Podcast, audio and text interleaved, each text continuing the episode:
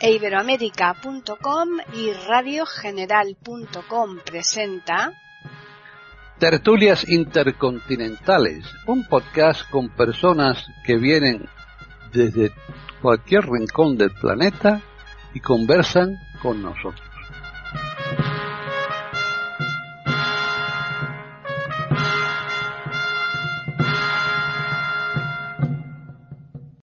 ¿Qué tal? Bienvenidos un día más a Tertulias Intercontinentales en iberoamérica.com.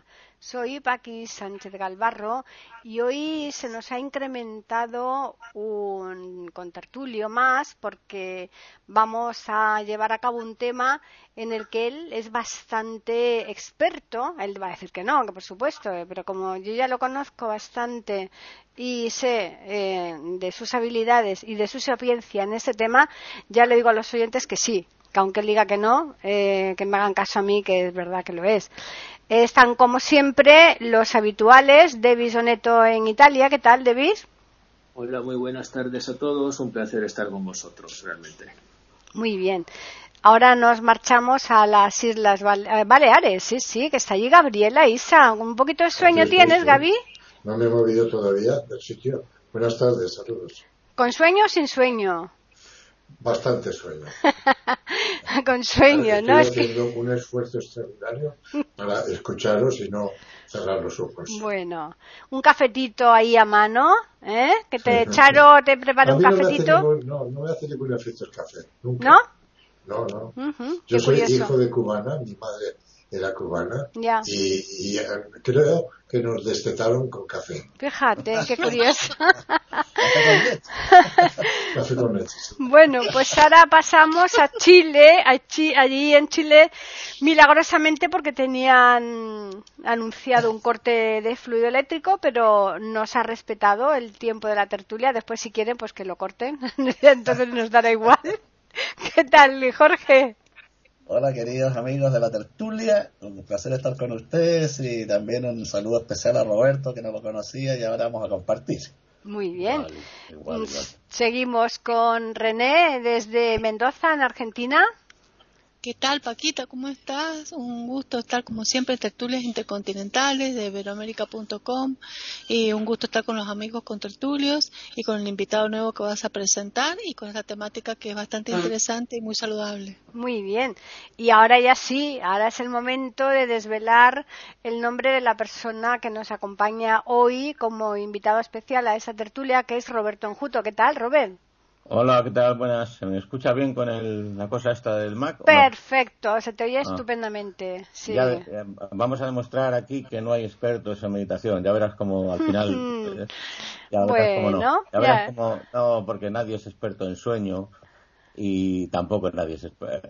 En algo que te pertenece, pues simplemente te pertenece. Y ya está. Lo más que puedes hacer es dar el paso, pero nada más. Bien, bueno, bueno.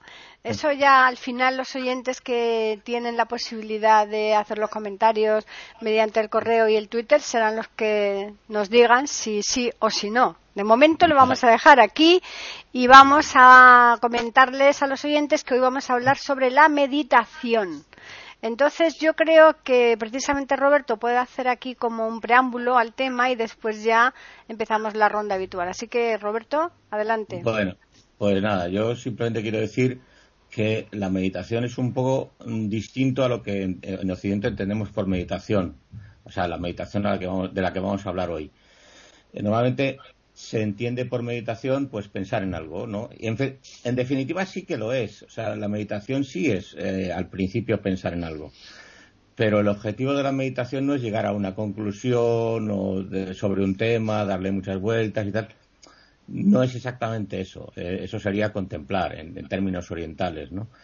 Eh, la meditación tampoco es algo que se pueda definir fácilmente sin caer en, un, en, el error, porque es difícil, cada uno al cabo del tiempo de practicar, pues llega a una conclusión que es suya personal sobre lo que es la meditación. Pero en fin, para abreviar, diría que la meditación es, eh, al, empezar a practicarla, es una práctica por valga la redundancia, en la que una persona pues se le da una técnica, puede ser un mantra, o sea, un grupo de palabras, puede ser eh, simplemente la observación de la respiración, puede ser cualquier otro tipo de práctica para enfocar la mente en algo concreto. Objetivo de la meditación, pues eh, que la mente quede eh, un poco armonizadas todas las no vacía porque la palabra vacía no me gusta mucho sino que la mente quede eh, armónica que las que las diferentes emociones pensamientos y tal dejen de ser algo caótico y uno pueda llegar a la paz interior que es algo que todos merecemos y que todos tenemos y eso es lo que yo diría de la meditación. Bien pues ahora vamos a empezar ya la ronda con los contertulios diarios, con los que tenemos aquí semanalmente con la charla de turno, con la que determinemos previamente. Y vamos a empezar con, Gabriel. Gracias. No, precisamente me ha sorprendido eh, el preámbulo que ha hecho Roberto, porque para mí meditar precisamente, eh, ¿qué es meditar en principio? ¿Y qué es la meditación? Se puede preguntar uno y hay muchas preguntas. ¿Para qué sirve la meditación? ¿En qué consiste la meditación? Eh, ¿Qué se mm, pretende con la meditación? Mm, infinitas preguntas, infinitas respuestas y cada cual aplica la respuesta que más le conviene. En definitiva, meditar, para mí, es dejar la mente en blanco. Es un proceso es una herramienta que emplea eh, el cerebro para inhibirse de la realidad, entrar en una situación de, como vivimos en una sociedad de ruidos, de una sociedad tan convulsa, la meditación es una herramienta, como digo, muy válida para inhibirse, para profundizar en la nada, en sentirnos fuera de ese tumultuoso mundo que nos agobia y entonces eh, hacer una intromisión dentro de uno mismo y, mirarse hacia adentro y olvidarse del resto y pensar en nada, dejar la mente en blanco y de esta forma alcanzar pues una paz, una tranquilidad que nos ayuda luego para seguir luchando. Mm, hay muchas definiciones de meditación y como hay muchas clases de meditación entiendo. No es que sea yo un enterado del tema, pero más o menos tengo mi culturilla y, sé lo que he oído y lo que he podido leer. Algunos dicen que rezar es hablar con Dios y meditar es escuchar a Dios. A mí me ha gustado, me ha gustado. Sin ser yo excesivamente religioso, eh, entiendo que esto podría definir bien claramente el concepto de meditar. Y aquí me quedo. Muy bien. Están escuchando tertulias intercontinentales en iberamérica.com. Eh, David. Yo, si me permites, Paqui, preferiría dirigirme directamente a Roberto para preguntarle por una cosa, posiblemente. Porque, según tu opinión, Roberto, y aprovecho para saludarte, para agradecerte de estar con nosotros. Eh, el, placer es mío y nada, y ya nos conocemos de otra vez y seguiremos hablando. Y solamente quería preguntarte una cosa. ¿Por qué, según tu opinión, meditar no significa hacer vacío en, en, sí mismo, en el alma del hombre? No, vamos a ver, vamos a ver. Eh, al, final ocurre ese lo que llamamos vacío, lo que llamaba lo que llamaba Gabriel, eh, este, el dejar la mente en blanco, al final puede ocurrir o no ocurrir. Generalmente cuando llevan muchos años, yo llevo 40 años practicando un tipo de meditación, yo llevo un, sigo un camino espiritual con un maestro y, claro que ha habido eh, momentos de vacío. Es más, yo diría que con el tiempo la meditación, sin que te sientes a meditar, se vuelve algo habitual. ¿Por qué digo que, que no quiero que la gente se centre en eso, en eso de dejar la mente en blanco? Pues por una razón muy sencilla, porque cuando tú te planteas dejar la mente en blanco es cuando no ocurre. O sea, vamos a ver, la mente es de la naturaleza del gas. ¿Qué pasa con el gas? Que cuando tú lo pones en un, en un sitio tiende a expandirse, no tiende a contraerse. Entonces, eh, si tú, por ejemplo, eh, metes mucho gas en un recipiente muy pequeño y lo abres, ¡puff! explota, se va para afuera, ¿no? Si tú piensas por, definición, en, digamos, en calmar la mente, en dejarla en blanco, así tal cual, si a palo seco, lo que suele ocurrir es que la mente empieza a pensar en lo que cenó ayer, en si hoy tiene que hacer no sé qué, en que si tal y que si igual. Eh, por eso es por lo que yo no doy, no me gusta generar expectativas cuando se, cuando se trata de la meditación. Me gusta decir que es una práctica concreta eh, con la cual se, se, utiliza, o sea, esa práctica se utiliza para que la mente se, se centre ahí y el resultado ya vendrá. El resultado no es cosa nuestra. Por eso es por lo que lo decía, pero no por otra cosa. ¿eh? Sí, sí que hay vacío, claro que al final hay, hay vacío, pero por eso es por lo que yo lo decía, por la, naturaleza propia de la mente que tiende a llevar la contraria si tú le dices algo. O sea, basta que te digan medita, eh, meditación es muy fácil, no pienses en un mono, pues te vas a sentar y vas a pensar todo el rato en un mono.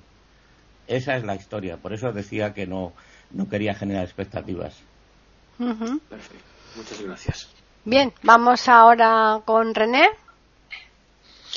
Eh, muchas gracias, Paquita. Sí, yo también quería preguntarle a Roberto, eh, por ejemplo, cuando uno está meditando eh, y trata de concentrar todos sus pensamientos en, en un punto determinado, ¿te es más fácil, a ti te es más fácil hacerlo solo o, lo haces solo fácilmente porque ya lo haces automáticamente en cualquier momento del día porque hace 40 años que meditas o reconoces que cuando comenzaste tus primeros tiempos a meditar necesitabas la dirección de alguien que te estuviera eh, dando eh, porque hay eh, como hay muchos tipos de meditaciones alguien que te estuviera dirigiendo la mente te estuviera diciendo ahora relájate ahora respira profundo concéntrate en la respiración comienza a relajar tu, tu cabeza los músculos de tu cuello parte por parte hasta que todo el cuerpo queda mm. relajado y, te va, y así te va guiando guiando guiando después te hace ir pensando en algo una luz violeta una luz blanca y te va dirigiendo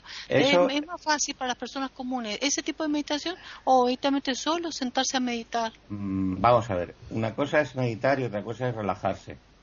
Eh, no es lo mismo, vamos a ver, es lo mismo y no es lo mismo. Cuando, por ejemplo, estamos en una clase de Hatha Yoga, Hatha Yoga es el, yoga físico, el yoga de las posturas, por entendernos. Normalmente esas clases suelen acabar con una eh, relajación completa que se llama. La gente se le invita a, a tumbarse en la postura de Shavasana, del cadáver, y entonces se va relajando todo el cuerpo.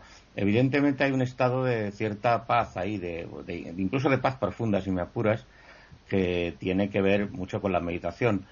Lo que pasa es que yo creo que la meditación va más allá de eso. La meditación tiene que ver más con la comprensión de la realidad. Mm. Eh, la meditación tiene que ver con vivir en ese estado silencioso eh, el, mayor parte de tiempo posible, todo el tiempo, si es posible, ¿no? No quiero decir con eso que uno no piense. Ahora estoy pensando, evidentemente. Lo que quiero decir es que uno tenga la capacidad de recordar, de recordar la paz, ¿no? De recordar su propio ser, su propia paz interior.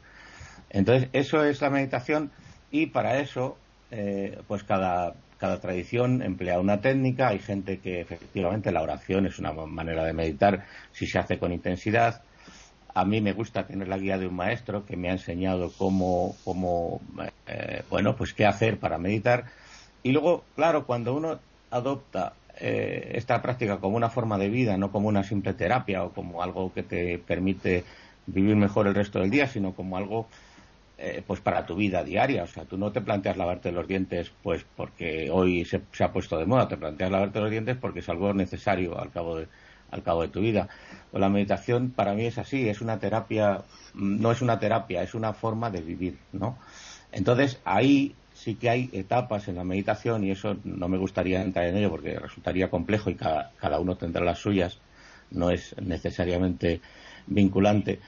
Y lo que sí creo es que la meditación es dejar, ser capaz de darte cuenta de lo que estás viviendo es una película, o sea, darte cuenta de cómo es el hecho de no involucrarte, de no eh, quedarte atrapado en tu película, eh, pues en tu vida, en tus cosas, en tal, y ser capaz de dar un paso atrás y mirar, mirar desde, desde atrás, ¿no?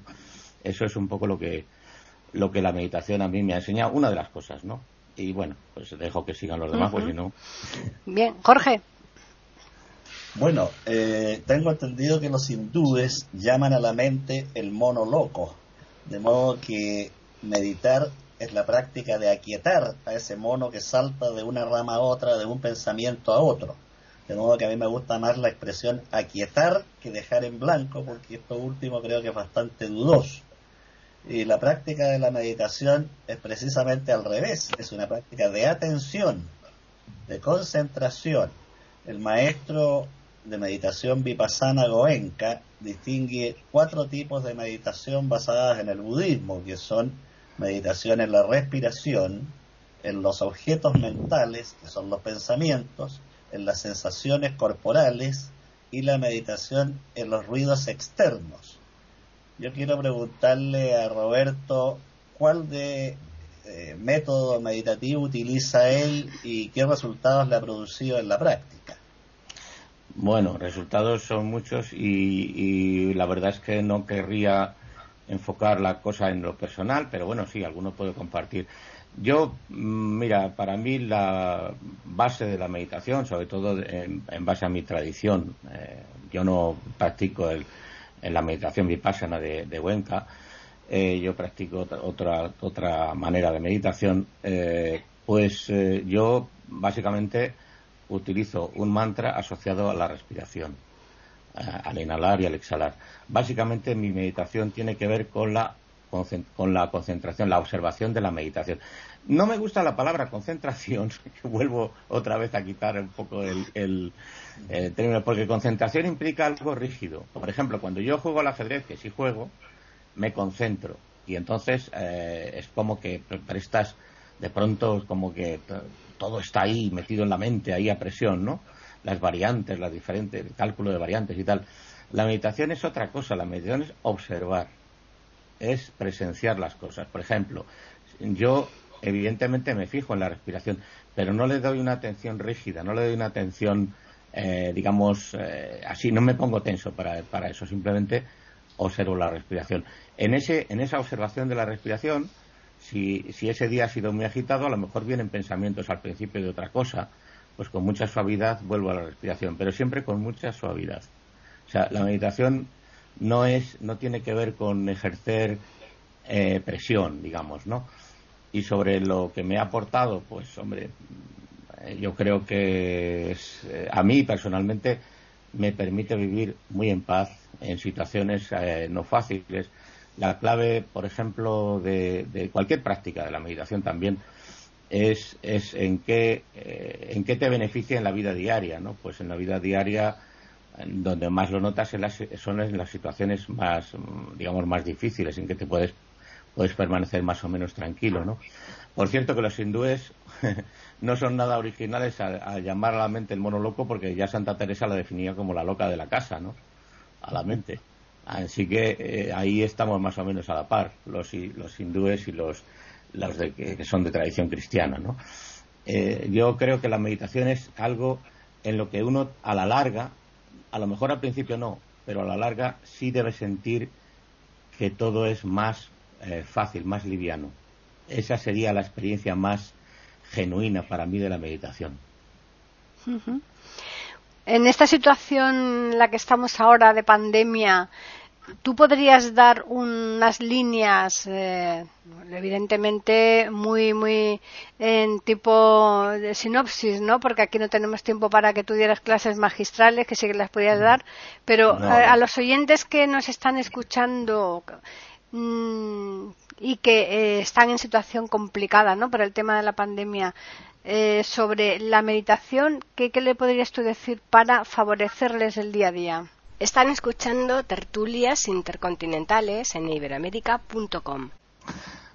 Es que depende de si. Eh, mira, yo no, no me gusta dar consejos en estas cosas porque, mm, primero, yo no soy más que nadie, ni tengo yo he tenido la suerte de encontrarme un maestro y, bueno, pues otra gente habrá encontrado otra cosa. Yo creo que en, esta situación de pandemia y, de, en que la gente está viviendo de una manera un poco a veces desquiciada, con mucho miedo, eh, otros eh, tienden a, refugiarse. Eh, al, principio, me acuerdo que al principio de los confinamientos la gente como, como que era muy feliz de estar metido en casa y tal, y la primavera y no sé qué.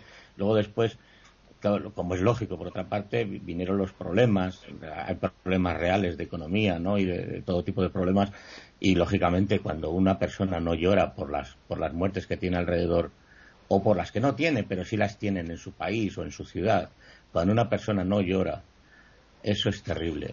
precisamente una de las buenas cosas que tiene la meditación es sacar a la luz el inconsciente, sacar a la luz lo que no nos gusta de nosotros mismos. Entonces, eh, eh, para mí, una cosa terrible que tiene la sociedad occidental es eh, que hemos dado la espalda a la muerte. La muerte es, es algo absolutamente real y no tiene por qué ser triste. La muerte es un paso de nuestra vida. Entonces, cuando tenemos una situación como esta de pandemia, pues ha habido situaciones dramáticas en las que yo, yo veo justa la indignación, y de hecho yo mismo me he indignado y me, he enfadado con la situación que tenían los, los abuelos en las residencias y tal, eso para mí ha sido terrible, ¿no? Y creo que para todo el mundo que tenga un poco de, buen corazón y de una persona normal, ¿no? Ahora, eh, luego, ¿qué pasa?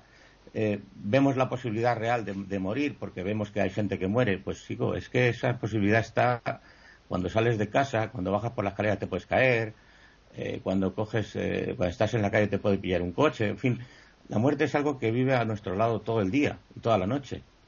Y eso es algo que deberíamos aprender de esta pandemia y de cualquier otra situación. Esto no tiene mucho, bueno, sí tiene que ver con la meditación, pero eh, es una enseñanza que todos podemos sacar de esto, ¿no? Entonces, en la medida en que uno tenga un poco de sentido de la trascendencia, pues a lo mejor le resulta más fácil sobrellevarlo. Y en la medida en que no lo tenga, yo a mí no me asusta que la gente sea, por ejemplo, atea. Me parece muy bien. Pero cuando se es ateo, que se sea ateo de verdad, que se crea en la nada y que se medite en eso, que se medite en la nada y a ver, y a ver dónde nos lleva esa meditación, ¿no? Esa es un poco, ah, o sea, ya digo, no, no me gusta mucho dar consejos porque no soy quien, ni, ni, en fin, nadie creo que sea quien. Lo que sí me gustaría es que la gente, todos tuviéramos conciencia de que la muerte es un ingrediente más de la vida y que es algo que, con lo que tenemos que convivir a, diario. Solamente eso. Gabriel. Sí, eh, yo pienso que realmente muy interesante todo lo que estoy escuchando por parte de la aportación de mis compañeros y las contestaciones de Roberto. Para mí realmente es que la, meditación me supone, y me gusta la expresión que ha empleado, eh, que ha empleado precisamente Jorge, de aquietar la mente, ¿eh? aquietar. No cabe duda que estamos en un mundo convulso, como ya antes me refería, eh, son muchas las preocupaciones y la meditación precisamente es una abstracción de ese mundo que nos rodea y meternos en nuestro interior para examinarnos, para relajarnos, pero relajar la mente, no solamente el cuerpo, a base de la respiración, de la, de, la, el, auto, el autoanálisis, la, preocupación máxima de no pensar en nada, de, olvidarte de las, de las nimiedades o las cuestiones que te puedan preocupar y tener aquel, aquel momento de meditación en el que no te comunicas con nadie sino contigo mismo y en tu interior te ves y, sigues eh, el proceso de aquietar eh, esa mente, como decíamos, el, el, mono loco o la loca suelta que decía Santa Teresa. Yo considero que el cerebro es lógicamente la máquina, la víscera que tenemos en el cuerpo más importante eh, que impulsa todo lo demás, incluso al corazón. Entonces tenemos que pensar también un poquito que el cerebro precisa de algún momento de tranquilidad, por decirlo de esta forma tan simple, de no preocuparse, de descansar, puesto que ya sabemos que el cerebro está continuamente trabajando, incluso cuando dormimos. Y con respecto al tema de la muerte, a mí, para mí la muerte yo he vivido siempre pensando en la muerte, mm, mirándola cara a cara. Yo tengo ahora 88 años, como sabéis todos, y me siento casi al final de mi camino y lo veo con, tranquilidad. Eh, sí tengo eh, miedo al dolor, vamos, miedo, preocupación por el dolor y quisiera una muerte rápida, un tránsito que no fuera muy traumático, ni para mí ni para los que me rodean. Eh, la vida es, es, es, la muerte, porque se, nace condenado a muerte, como digo yo. O sea que realmente eh, sí sirve la, la, meditación, supongo, Roberto, para pensar en lo que somos, en el final, y tal vez tú dices que hay otra cosa que nos permitirá seguir otro, otro tránsito. Y bueno, más vale creer que ser agnóstico total. Yo considero que incluso pues la fe del carbonero sí. Sí, yo creo que todo sirve. Y hay, y hay pero bueno, incluso aunque no, aunque no se tenga fe, o sea, decir, el hecho de, como tú decías, de aquietar la mente. Yo siempre, a mí me gusta aprovechar todo. Entonces, cuando una persona, eh, todavía no me he encontrado con un verdadero ateo, ¿eh? o sea, me he encontrado con gente más o menos agnóstica, con una postura cómoda, intelectualmente y tal, pero todavía no me he encontrado con un ateo de verdad.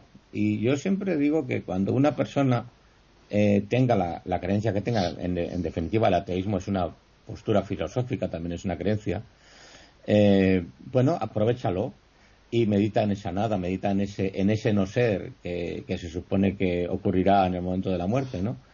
Y eso te llevará. O sea, eh, el, terreno de la meditación, el terreno de la oración eh, para, para un, por ejemplo, una persona religiosa, ese terreno es supremamente compasivo y si una persona es honesta con su creencia y medita en la nada, medita en, en el no ser, al final eso le va a llevar, le va a llevar a un sitio que merece la pena. Hombre, es más cómodo, es mejor cuando hay un referente positivo que cuando hay un referente negativo, pero, pero bueno, eh, al final funciona, eh, es lo que le quería decir. Y yo sí estoy de acuerdo en que, en que aquietar la mente es algo fantástico y es algo fundamental. El problema es que eh, nosotros no aquietamos la mente, la mente se va aquietando cuando la dejamos en paz. Ese es, el, ese es lo que. El punto para mí es ese. El punto es. Nosotros lo único que podemos hacer es ponernos. la meditación de lo que se trata es de ponerte al alcance de. Cuando tú vas a dormir, lo que haces es tumbarte en la cama el sueño ya vendrá. Tú lo que haces es tumbarte. Bueno, pues la meditación es un poco lo mismo. Tú aplicas una técnica, la que te han dado. A mí personalmente me gusta la respiración porque tiene mucho que ver con la mente. Y, eso ya te llevará, te llevará tranquilamente, pero te llevará, no, no lo vas a hacer tú, al final no lo vas a hacer tú. Va a ocurrir por sí mismo. Eso es lo que yo quería, en lo que yo quería incidir, nada más. Bien, Davis. Eh, Robert, pido perdón, me sirvo de un ejemplo que tú has hecho y que era el de lavarse los dientes, ¿no? Limpiarse los dientes. Bueno, y dijiste que efectivamente esa es una cosa que se hace normalmente. Así que, según tu opinión, estamos equivocados los que piensan, como yo, que en cierto sentido, la meditación tiene que alcanzar un objetivo. Es decir, yo puedo ponerme a meditar por alcanzar, por, por lograr un objetivo. ¿Eso es, está, estoy equivocado pensando en esto? No, no, yo no he dicho eso. Vamos a ver, lo único, por ejemplo, tú puedes hacer ejercicio pensando en perder 20 kilos. O puedes hacer ejercicio pensando en que tu vida, en el día a día de tu vida, eh, tienes que hacer ejercicio para mantener un cuerpo eh, más o menos saludable. La meditación es algo mejor que mantener un cuerpo saludable. Quiere decir, eh, al final no se trata de.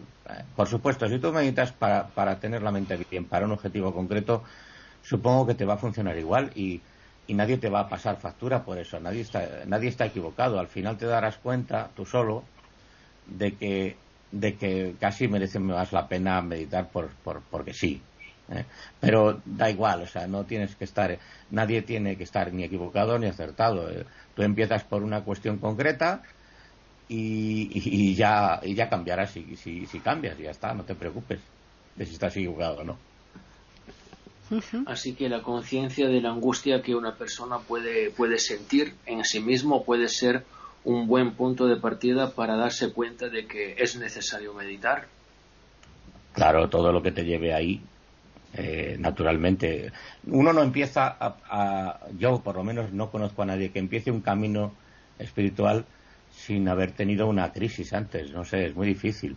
Si tú no tienes algo que te impulse a, yo por ejemplo cuando era muy joven eh, estaba metido en drogas, estaba metido en cosas, eh, en fin, nada, nada deseables y, pero, pero supongo que había una búsqueda ahí, no sé. Y, claro, era una vida que no era deseable para nadie.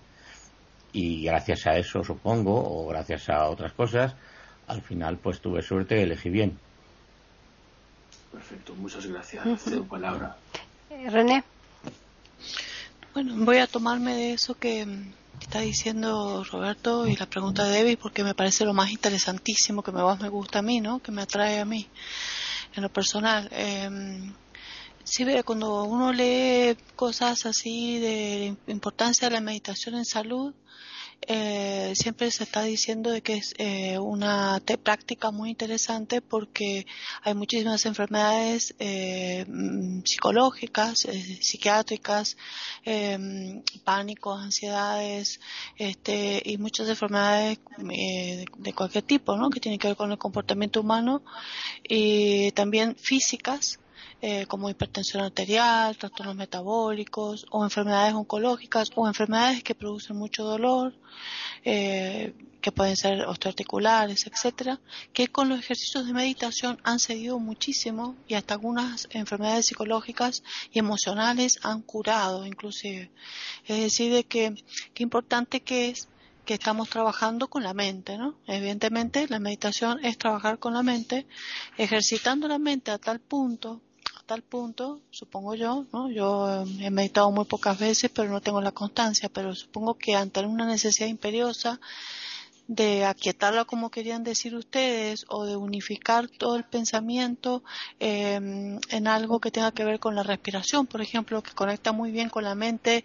Siempre que se hagan ejercicios de respiración, siempre que se hagan ejercicios de respiración, se nota muchísimo cómo eh, eh, empieza eh, automáticamente, si bien es un ejercicio de relajación, automáticamente el cuerpo se va concentrando, la mente se va concentrando y uno se va relajando. Yo lo he practicado a, la a, técnicas de respiración y automáticamente eh, el cuerpo se va relajando y, si uno iniciara todas las mañanas con un proceso de meditación, se han visto casos de que se ha mejorado eh, todo este tipo de enfermedades, tanto somáticas como psicológicas.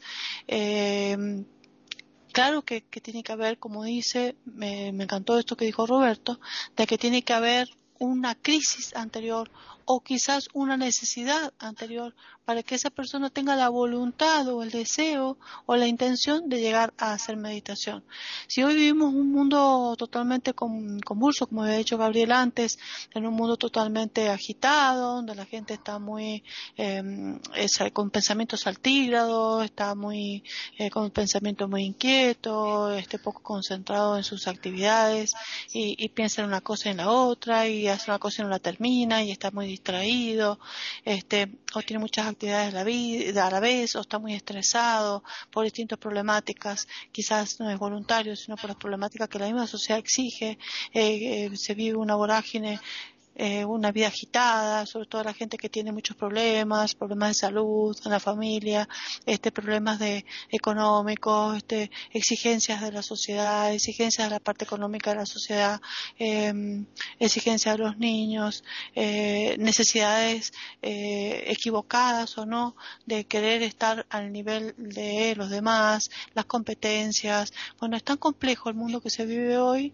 y cada vez más eh, que hay una autoexigencia absurda que la gente no se logra desprender de ese mundo. Entonces le cuesta muchísimo eh, y creo que tiene que llegar a un punto de decir, bueno, toco fondo acá y me voy a hacer algo por mí voy a hacer este algo para encontrar esa paz interior, para encontrarme conmigo mismo y encontrarme con, con, esa paz que necesito, sentir que todo está bien y comunicarme con el cosmos, con el espacio, con algo más allá, no sé, pero que yo sienta que mi espíritu tiene conexión con otra cosa que no es lo cotidiano ni lo que estoy vivenciando, porque lo que estoy vivenciando me está haciendo daño, me está enfermando.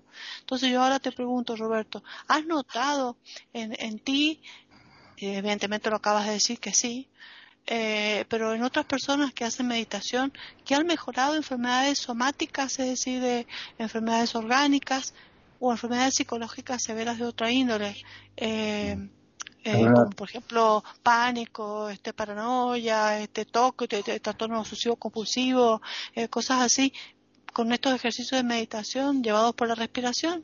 claro que la meditación tiende a, resolver las situaciones, eh, digamos, eh, que pues eh, sean enfermedades, sean patológicas, bien sean psicológicas, incluso hasta alguna física puede ser que también se resuelva, sin duda.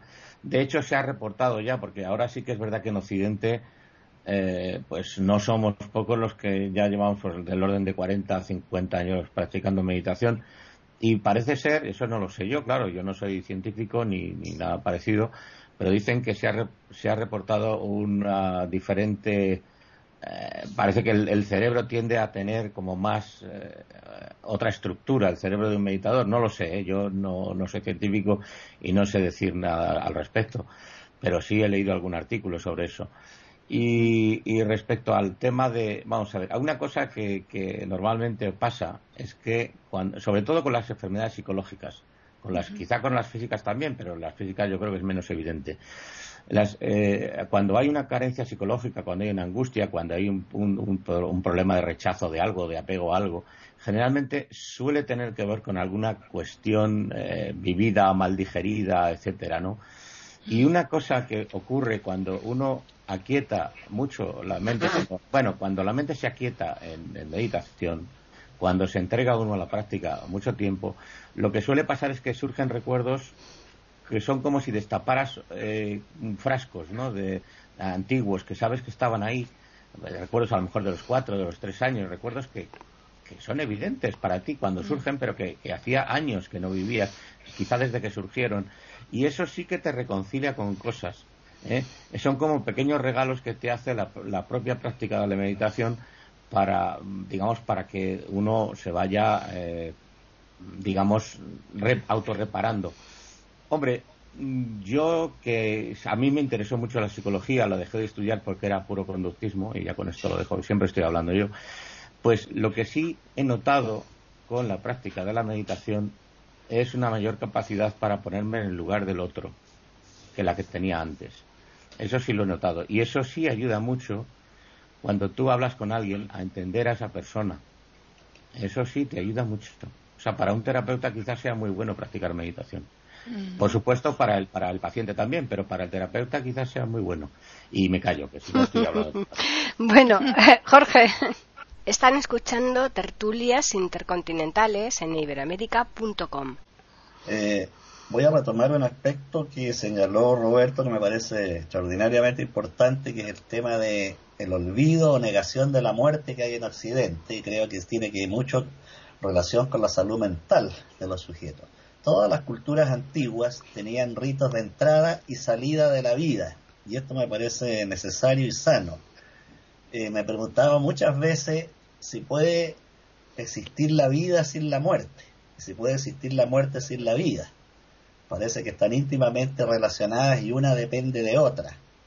En Occidente se trata de negar la muerte y alabar en forma extraordinaria la vida, sobre todo en países como Estados Unidos, y no cualquier vida, sino una vida exitosa de sujetos ganadores, siempre ganadores.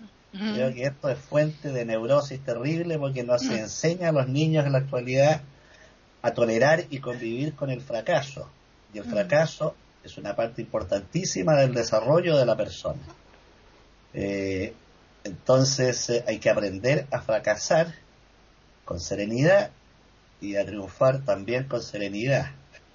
Hay una práctica japonesa que se llama el que se basa en cinco pilares. Y el primero de ellos dice empezar cada día con humildad. Esto me parece muy positivo.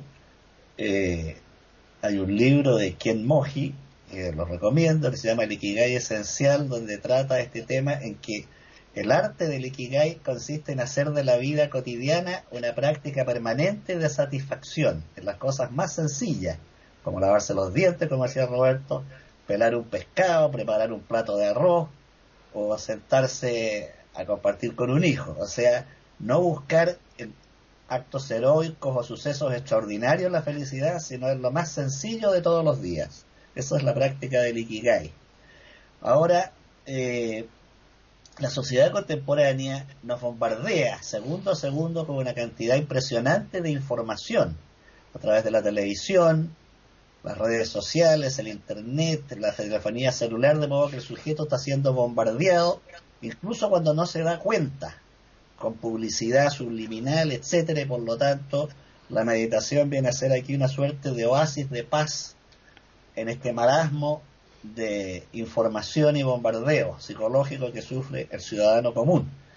Hubo un médico checo llamado Lozanov que observó que periodos previos a los exámenes los estudiantes universitarios se les alteraba el pulso cardíaco, se estresaban muchísimo y creó un sistema respiratorio que es el sistema rítmico Lozanov, que consiste en hacer una, la respiración para los auditores, porque acá eh, eh, tiene cuatro fases, ¿no es cierto? Pausa, inhalación, pausa y exhalación.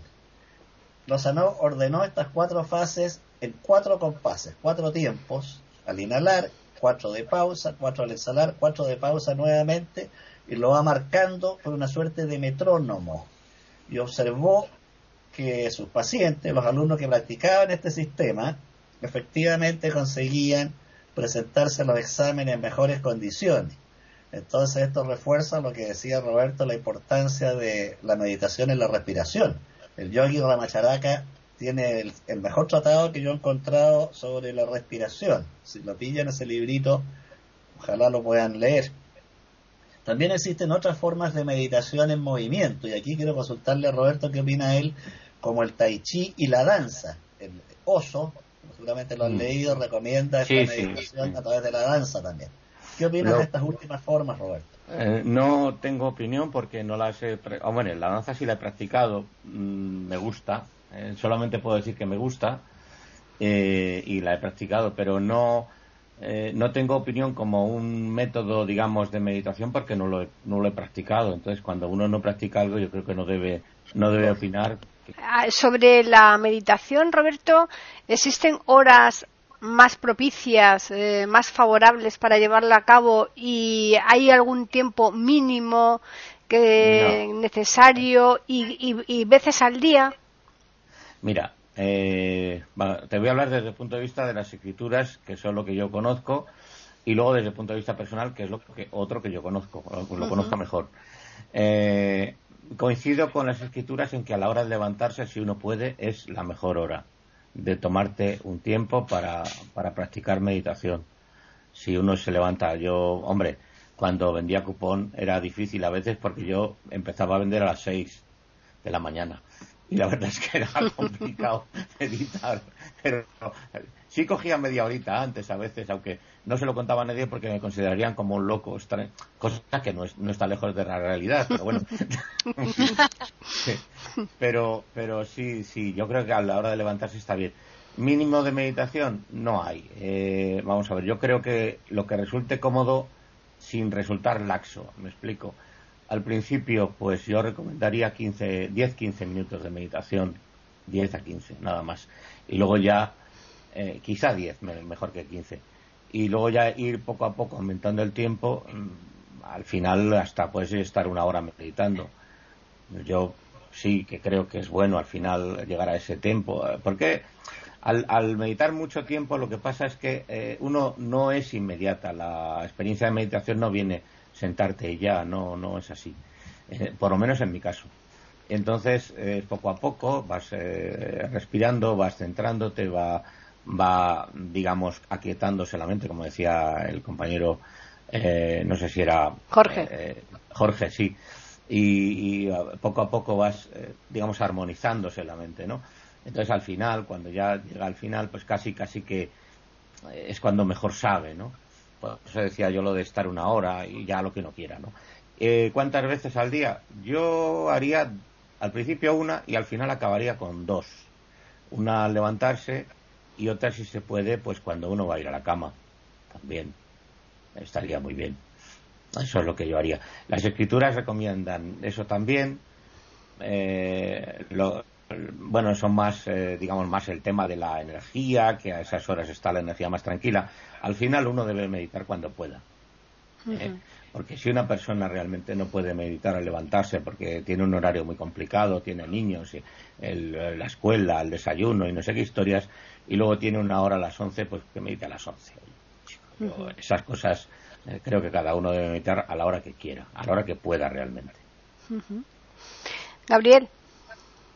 Bueno, a mí, disculpadme, pero yo he perdido un poquito el hilo de la disertación, del discurso con este eh, problema que he tenido con mi equipo y no sé lo que realmente habréis escuchado de, mi participación última. Sin embargo, es igual. Yo, mm, particularmente eh, en este tema de la meditación, considero que es muy adecuado, es una práctica muy recomendable, considerando que eh, en, este, en este mundo en que vivimos, este que llamamos primer mundo, mundo que se llama civilizado, vivimos alienados por alguna razón, por alguna o por muchas razones, estamos completamente. A mí me sorprendió cuando todavía conservando la vista tuve oportunidad de conocer Extremo Oriente, eh, la filosofía no, no estudiada, sino a la vista, cómo vivía la gente, cómo aquella gente, aún en la miseria, vivían aparentemente felices reían, vivían, bullían de, vitalidad. Y yo decía, ¿qué estamos haciendo nosotros en nuestro mundo que no somos capaces de, sacarle ese jugo a la vida que, es tan indispensable? Y tal vez con la meditación podamos sentar los principios de la finalidad de nuestra vida. Eh, ¿qué, qué, es lo que pretendemos con lo que llamamos vivir? Mm, que es vegetar, que es pasar los días, mm, buscar un propósito a, nuestro, a nuestra acción, a nuestra conducta, crear una familia, ver el crecimiento de los hijos, la propia satisfacción, pero pararnos de vez en cuando a pensar en nosotros y en lo que significamos dentro del concierto del mundo y lo que significa la humanidad para eh, el universo entero. Esto es una filosofía. Yo creo que, mm, corrígeme Roberto si me equivoco, que en la meditación hay mucha filosofía. Sí, hay, hay, hay mucha, pero mm, te diría más. Eh, la idea que tenemos nosotros de filosofía en Occidente eh, está muy, es muy estrechita comparada con la que hay en la meditación. Por ejemplo, mira, una cosa que es. Yo estuve año y medio en la India eh, viviendo. Entonces allí, hombre, eh, no es como aquí, evidentemente la gente pasa hambre, hambre real, ¿eh? hambre de no saber si vas a comer ese día, ese tipo de hambre. Y es lo que decía antes Gabriel, la gente es capaz de reír, es capaz de, digamos, de, darte las gracias, le das un, yo que sé, un bolígrafo o lo que sea, ¿no? Es decir, cualquier cosa, ¿no? Y una de las cuestiones más importantes, de las lecciones más importantes para un occidental eh, quizás sea, lo que voy a decir va a parecer una tontería, pero, pero es así, es darte cuenta de que tú no eres el ombligo del mundo. Efectivamente. Darte cuenta de eso, darte cuenta de que allí tú no vales más que los de allí que saben comer con la mano y saben eh, coger el arroz mezclado con las verduras y tú no sabes. Por ejemplo, ¿no? Es una manera de decirlo. Que decir, quien dice eso dice otras cosas. Eh, no pasa nada por, comer con cuchara y tenedor, a ver si me entiende. No, es ningún desdoro el hecho de. No estoy diciendo que haya que comer con la mano. Lo que quiero decir es que, según sea la civilización en la que estemos, pues a lo mejor nuestro conocimiento no es tan grande. ¿eh? Y, bueno, y siempre tenemos que estar dispuestos a aprender. Yo he visto mucha gente que llegaba allí, occidentales, eh, en el Ashram donde yo estaba, era un monasterio, había dos posibilidades para comer. Una era sentado en el suelo en el comedor normal y otra era, había un restaurante para que la gente que no aguantaba eso de estar sentado en el comedor y cogiendo la comida con la mano y tal. Y había gente que no aguantaba eso, ¿eh? Había occidentales que no, que no podían hacer eso. Es un simple ejemplo, ¿eh? eh pues en aquella época, ahora ya eso ha mejorado mucho, pero en aquella época, eh, pues no había ducha. Te tenías que duchar, tenías que bañarte con un cubo. Y claro, tú vas de Occidente con tu ducha de agua caliente todo el día. Allá el agua caliente da igual porque hacía calor. Pero no tienes ducha, tienes que arreglártelas con eso. Tienes que vivir un poco con una vida más básica. Eso quizá tenga poco que ver con la meditación, pero sí tiene que ver con darnos cuenta de eso, de que no somos eh, la leche. O sea, está, hay cosas que hacemos muy bien, pero hay cosas que no. Efectivamente, estoy muy de acuerdo. Es que tenemos un concepto equivocado del progreso. Yo creo, no sé particularmente a, qué conduce el progreso. Eh, yo creo que todo tiene un límite y, en estos días, en estos momentos, en estos tiempos que vivimos, parece que no hay límite, que todo es más y más y más y cada día más y más arriba. ¿Hasta dónde? El problema, ahí entramos en, la, meditación. Y otra vez volvemos al tema principal de la, de la tertulia, que es conveniente pararse, pararse y pensar. eso es, eso es. El problema, la ciencia está muy bien, pero la ciencia puede convertirse en una religión si no, si el científico no se abre a otras cosas, por ejemplo, ¿no? Davis. Robert, vamos a ver. Eh... Oye, no me deis tanto trabajo hablar vosotros. no, Oye, nosotros te pagamos para que hables tú. No, hombre, lo que no quiero es que se. No, hombre, es que tú, eh, lo normal es que seas. Eh, recurramos a ti, así que nada. venga, venga, venga, eso. speaker. Yo quería preguntarte por una cosa. Una persona que esté a punto de empezar con la meditación, que, que quisiera efectivamente empezar, ¿qué tendría que hacer? Por ejemplo, ¿tendría que leerse algo de libros? ¿Tendría que ponerse en la mente solamente una cosa y, intentar hacer eh, un poquito de respiración? Y eh, además, cuando hablamos de respiración, efectivamente, ¿cuál es la técnica precisa que nos ocurre para que, tenemos que, alcanzar para respirar, que tenemos que sacar adelante para respirar? Mira, eh, te voy a decir, es muy difícil. La pregunta que me haces es muy complicada porque yo creo que viene dada por, por lo que cada uno vive en cada fin. Por ejemplo, en mi caso, la entrada en la meditación fue muy convulsa, ¿eh?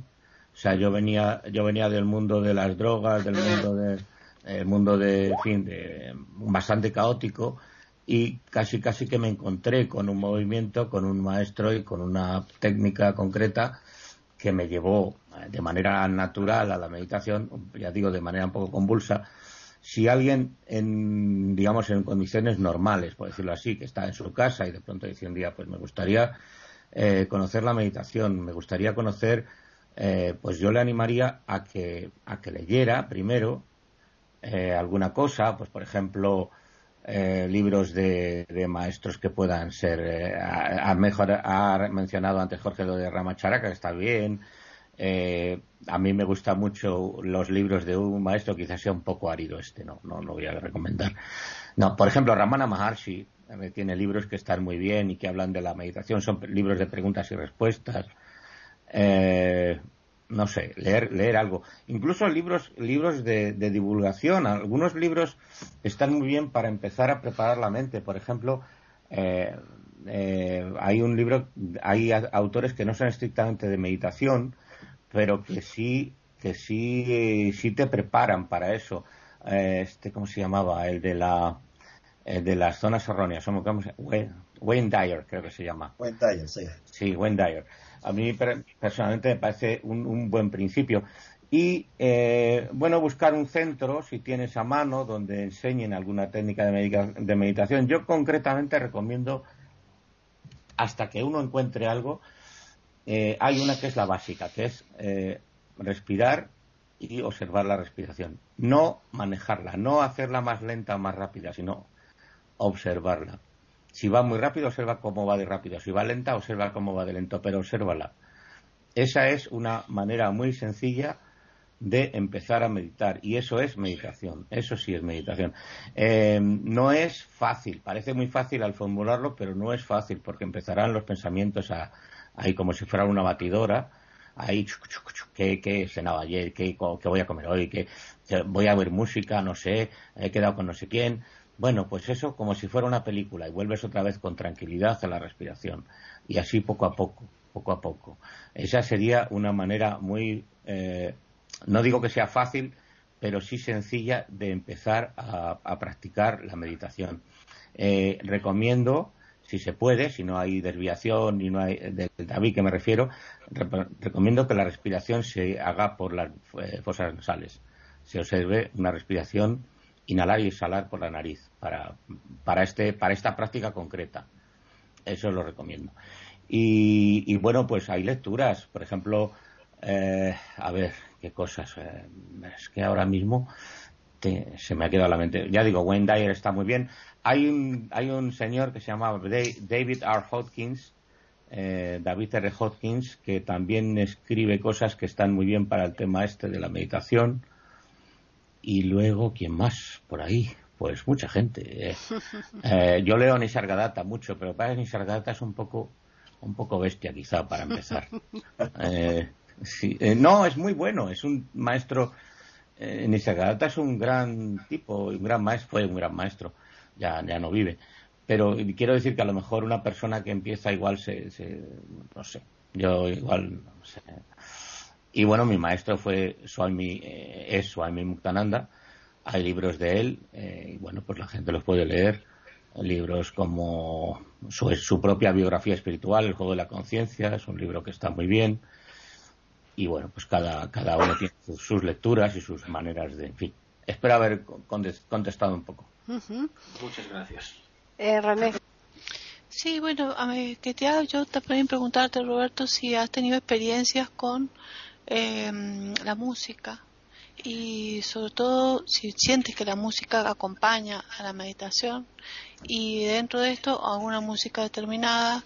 Y si conoces esa técnica eh, MISYNC, es decir, eh, la, la, mm, la, parte de eh, sincronización interhemisférica, donde hay formas de sonidos que ayudan a que los dos hemisferios cerebrales se conecten entre sí y, y ayuda muchísimo eso a, a lograr una, una, armonía y un equilibrio y una cierta paz en el pensamiento, en la mente, a quietarlo un poco también. ¿Te refieres a, a lo que mencionaba, por ejemplo, eh, este Evans, eh, Evan, Alexander, por ejemplo, o gente así. lo conozco, yo lo conozco ah. por Daniel Chumillas. Vale, que, sí, es lo mismo, es lo mismo. Vale, al darme el nombre. Que tiene la, claro, que para que es el que hace esta técnica en mm. España y creo que en Francia y bueno, hay mm. muchísimo material en acá, en, ¿no es cierto? En cosas de Paqui, Paquita puede darles los datos de cómo buscar sus meditaciones que son interesantísimas y pues que ayudan muchísimo a guiarse. lo voy a buscar porque realmente yo eso lo he, he oído hablar de ello, pero me dio pereza porque el que lo recomendó fue este Evan Alexander y entonces dio la dirección inglesa y entonces me dio un poco de pereza entrar ahí. No, pero acá en la página de Paquita está todo ese ah, material. Me parece que para los oyentes pueden aprovecharlo porque es muy, muy, muy. A mí me ha hecho muy bien, por lo menos pues varias veces. Yo lo voy a, lo voy a probar porque no he oído hablar de ello, pero no lo, no lo conozco. Eh, respecto a la música y la meditación, pues como yo creo que como cualquier otra expresión, o sea, la música está íntimamente relacionada con, con, el ser interior, con lo que es el, la naturaleza básica de la creación, ¿no? Yo soy, bueno, no soy músico de carrera, no he estudiado música, pero sí he hecho canciones, eh, en fin, he grabado cosas y tal. Y bueno, pues me siento muy cómodo con, con la meditación, por supuesto. La música, por ejemplo, clásica de la India eh, y, la, y la occidental también, ¿eh? La occidental. Oh, yo soy fan de, un fan total de Bach, fan total de Beethoven, eh, oh, fan de Mozart, pero más de las misas que otra cosa. Las sinfonías ya no tanto, pero bueno.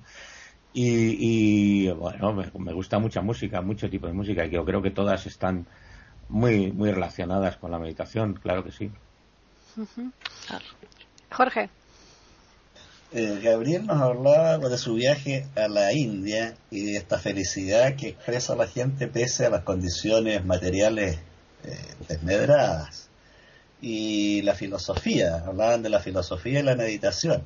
Es curioso observar que en Occidente hay grandes filósofos, ¿no es cierto? Spinoza, Descartes, Nietzsche, Schopenhauer, etcétera, por nombrar algunos. En cambio, no existen nombres así en Oriente y es porque la filosofía oriental está en los cuentos.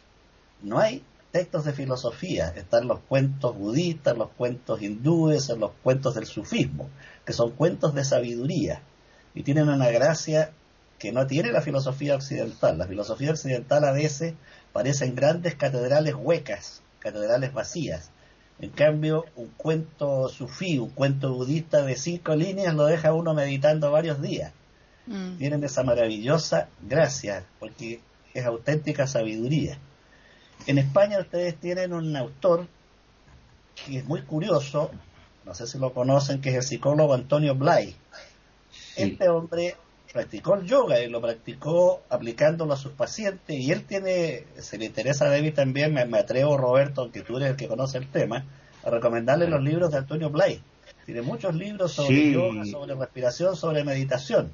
Yo no recordaba, ahora sí, es verdad, sí, tiene razón. Y son, muy, muy amenos, muy bien escritos y no son mamotretos de 500 páginas, sino bastante breves. no, eso es, verdad, sí, sí, sí, ahí, ahí, ahí se puede aprender mucho, efectivamente. De todas formas, discrepo cordialmente ¿eh? en una cosa. Efectivamente, los cuentos son grandes eh, enseñanzas, grandes enseñantes de la eh, filosofía oriental, pero sí hay textos filosóficos ¿eh? muy, muy profundos, a veces quizá pelín farragosos, ¿eh? sí que los hay. Sí.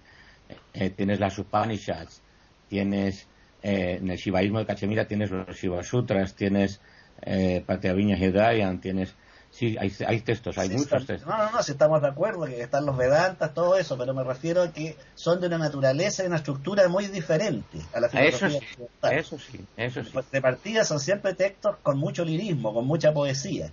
Son, es, muy diferente, es muy diferente a lo que conocemos acá por filosofía. Yo recomendaría eh, a alguien que tenga interés en leer que leyera las epopeyas con una mente abierta, eh, con una mente muy abierta el, tanto la Bhagavad Gita como eh, eh Ramayana. las dos, Ramayana y Bhagavad Gita. De hecho, eh, Roberto, perdón, que el, yoga se lo enseña a Krishna Arjuna, precisamente se lo enseña cuando va a combatir con las familias opuestas. Le claro, las por eso, del yoga. Por eso recomendaba Bhagavad Gita, porque eh, normalmente aquí en Occidente cuando conocemos la meditación, al principio tenemos la idea de que esto es para irte a una montaña y o para quedarte, en fin, que el mundo es un desastre y tal. Hombre, el mundo es lo que es. Y entonces, eh, la Bhagavad Gita, eh, efectivamente, es la, digamos, la escritura extrema, porque Krishna eh, le enseña a Arjuna que tiene que combatir contra los que fueron sus maestros, sus seres queridos, porque el Dharma le obliga, el Dharma es el deber, él, le obliga a combatir porque es, él es un guerrero y tiene que combatir, tiene que cumplir con su deber. Y la verdad es que es durísimo el libro porque Arjuna, que es un guerrero, pero también es una persona sencilla, que, que siente y tal, cuando ve que al otro lado del campo están sus seres, muchos de sus seres queridos, dice, ¿cómo voy a matar yo a esta gente? Que son, es tu deber, es tu, es tu vida, tienes que hacerlo porque tú eres un guerrero y al final en ese campo de batalla le enseña la, iluminación, le enseña a, Dios, ¿no? Claro, la, batalla de, de, Arjuna en el fondo es una batalla simbólica porque es la lucha contra sí mismo, contra los propios fantasmas y demonios interiores. Entonces la técnica del yoga enseña a conocerse a sí mismo primero en la fase corporal con el Hatha Yoga, hasta llegar a la fase más alta que es el Raja Yoga o Yoga mental y curiosamente esto coincide con lo que decía Aristóteles, que decía que la batalla más importante es la lucha, el vencerse a sí mismo. Aristóteles también sostenía esa tesis.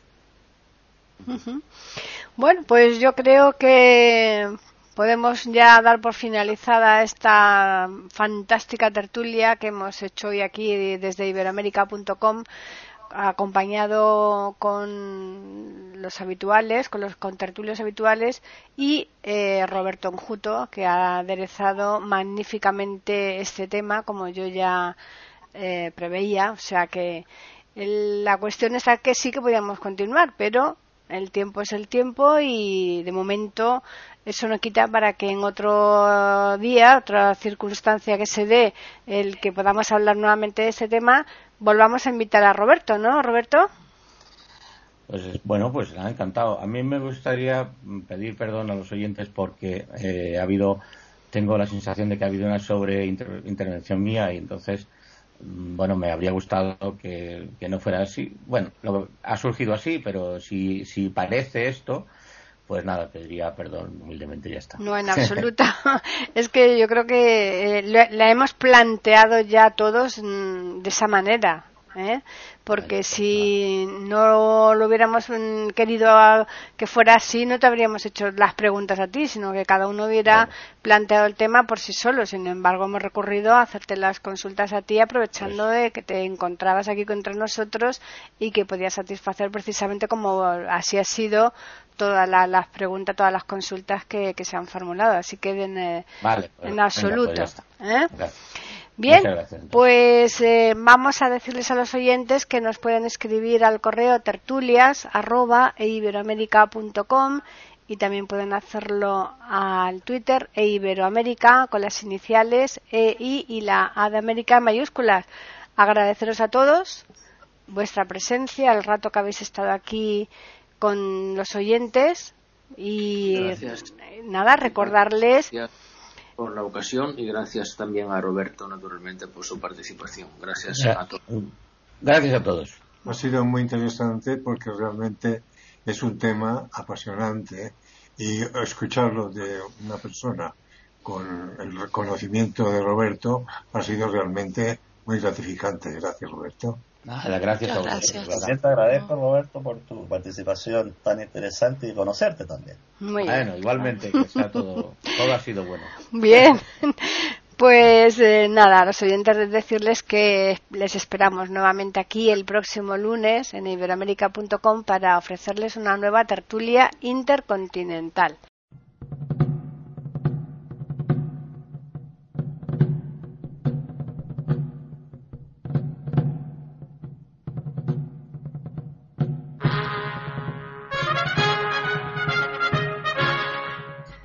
Acabamos de ofrecerles el podcast de tertulias intercontinentales. Aquí en iberoamérica.com y radiogeneral.com. Regresen la semana que viene para un nuevo episodio. Hasta la próxima semana.